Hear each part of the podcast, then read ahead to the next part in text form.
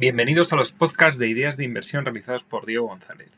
En ellos hablaremos sobre las últimas tendencias en inversiones, gestión de carteras y visión de mercados, entre otros temas. Todo bajo la óptica del día a día de un profesional de la gestión de patrimonios.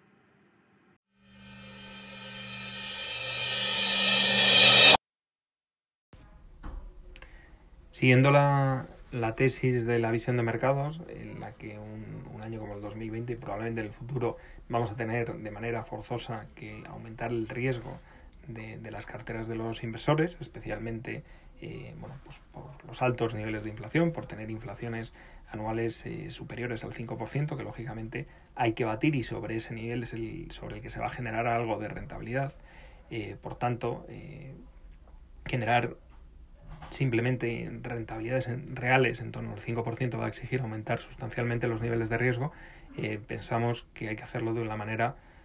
más conservadora eh, posible. Eh, para ello, dentro de las ideas de inversión de renta variable que consideramos más, más interesantes para tener exposición a renta variable, pero de una manera más conservadora y diversificada, estamos manejando cuatro ideas que son complementarias dentro de la cartera.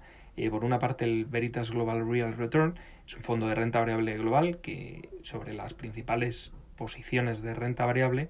toma posiciones cortas y al final, eh, desde un punto de vista cuantitativo, nos da básicamente lo que hace el índice global de renta variable MSCI World, pero con la mitad de volatilidad, ¿vale? Sería un fondo que al final, eh, no solamente en volatilidad, sino también en caídas, eh, nos daría más protección, pero bueno, pues nos daría una rentabilidad mayor o menor medida lo que haga la renta variable global, ¿no? por otra parte, hemos considerado un fondo multiactivo, pero que creemos que por la exposición que tiene actualmente eh, podemos darle una categorización de fondo de, renta variable, es un fondo de una gestora alemana multiactivo, Flossbach Multi Opportunity, que es su fondo, digamos, multiactivo de mayor riesgo, actualmente tiene un 80% de la cartera en renta variable, eh, más de un 5% en, en, en, oro y una parte en liquidez, pero pensando en cuando haya correcciones tomar posiciones. ¿Por, ¿Por qué nos parece un fondo que hemos etiquetado dentro de la parte de renta variable más conservadora, porque al final es un fondo que, que si vemos las correcciones, no solamente porque no tiene un 100% en bolsa, que eso es un poco lo más evidente, sino por el tipo de compañías que tiene, eh, bueno, pues cuando hay correcciones de mercado, eh, pues es un fondo que persiste mucho mejor y cuando hay subidas, lógicamente se queda rezagado, pero al final, en términos de rentabilidad anualizada, tiene unas rentabilidades eh, aproximadas a, a, lo que puede hacer la, la renta variable. Creemos que en un entorno en el que como decíamos, vamos a cargar la, cartera, las carteras de renta variable, pues bueno, pues lo más prudente, una, una gran parte sería en productos de este tipo, que al final estamos incrementando, pero, pero no en tanta medida, y, tenemos una aproximación, un proxy a, la renta variable. Dentro de, dentro de estas temáticas también nos gusta mucho el Cebracante, es un fondo de, bueno, está dentro de la gestora de Morgan Stanley, eh, pero está gestionado la estrategia subyacente, es una estrategia de renta variable norteamericana, que lo que hace el equipo de Morgan Stanley sobre ese, ese índice de cebra, eh, que es una gestora norteamericana,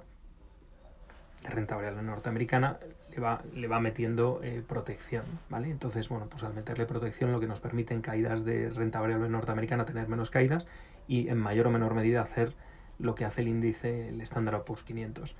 Mm, al final yo creo que alguien que en, un momento como el actual esté muy cargado de renta variable norteamericana, quiera tener una exposición, pues un producto como Cebracante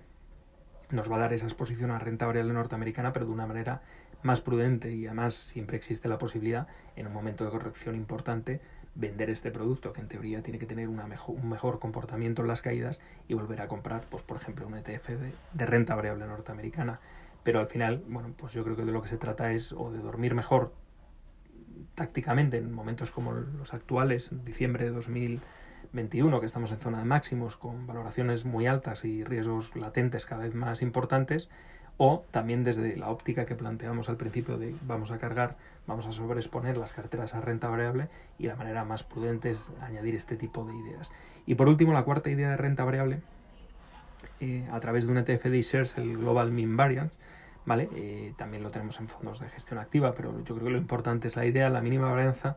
Al final lo que, lo que tiene son compañías, digamos, más conservadoras, con alta rentabilidad por dividendo y, bueno, pues cuando hay caídas, se comportan muchísimo mejor y lógicamente cuando hay subidas, pues este tipo de compañías se quedan rezagadas. Entonces, bueno, eh, generalmente cuando queremos hacer una posición más defensiva o estamos sobreexponiendo las carteras, eh, conjugar esta idea con, con las tres anteriores, eh, bueno, las cuatro ideas comentadas, tanto el Veritas, Global Real Return, Floats, Multi Opportunities, Tebracante o el, o el ETF de el Global Mean Variance, que también lo tenemos en versión europea, por si solamente queremos invertir en euros, el European Mean, mean Variance, que es un poco la misma filosofía, pero para acciones de mercado europeo, lo que nos permitirían es tener una, una exposición, una beta menor al mercado. Muchas gracias por tu atención. Estaré encantado de ampliar información sin ningún tipo de compromiso. Puedes hacerlo directamente suscribiéndote a nuestra lista de ideas de inversión o eh, mandándonos un correo. Eh, por último, indicar que la información reproducida no constituye una oferta o recomendación para la adquisición o venta de un activo, ni la información ha de ser considerada como asesoramiento o consejo y debe ser considerado simplemente como una opinión susceptible de cambio.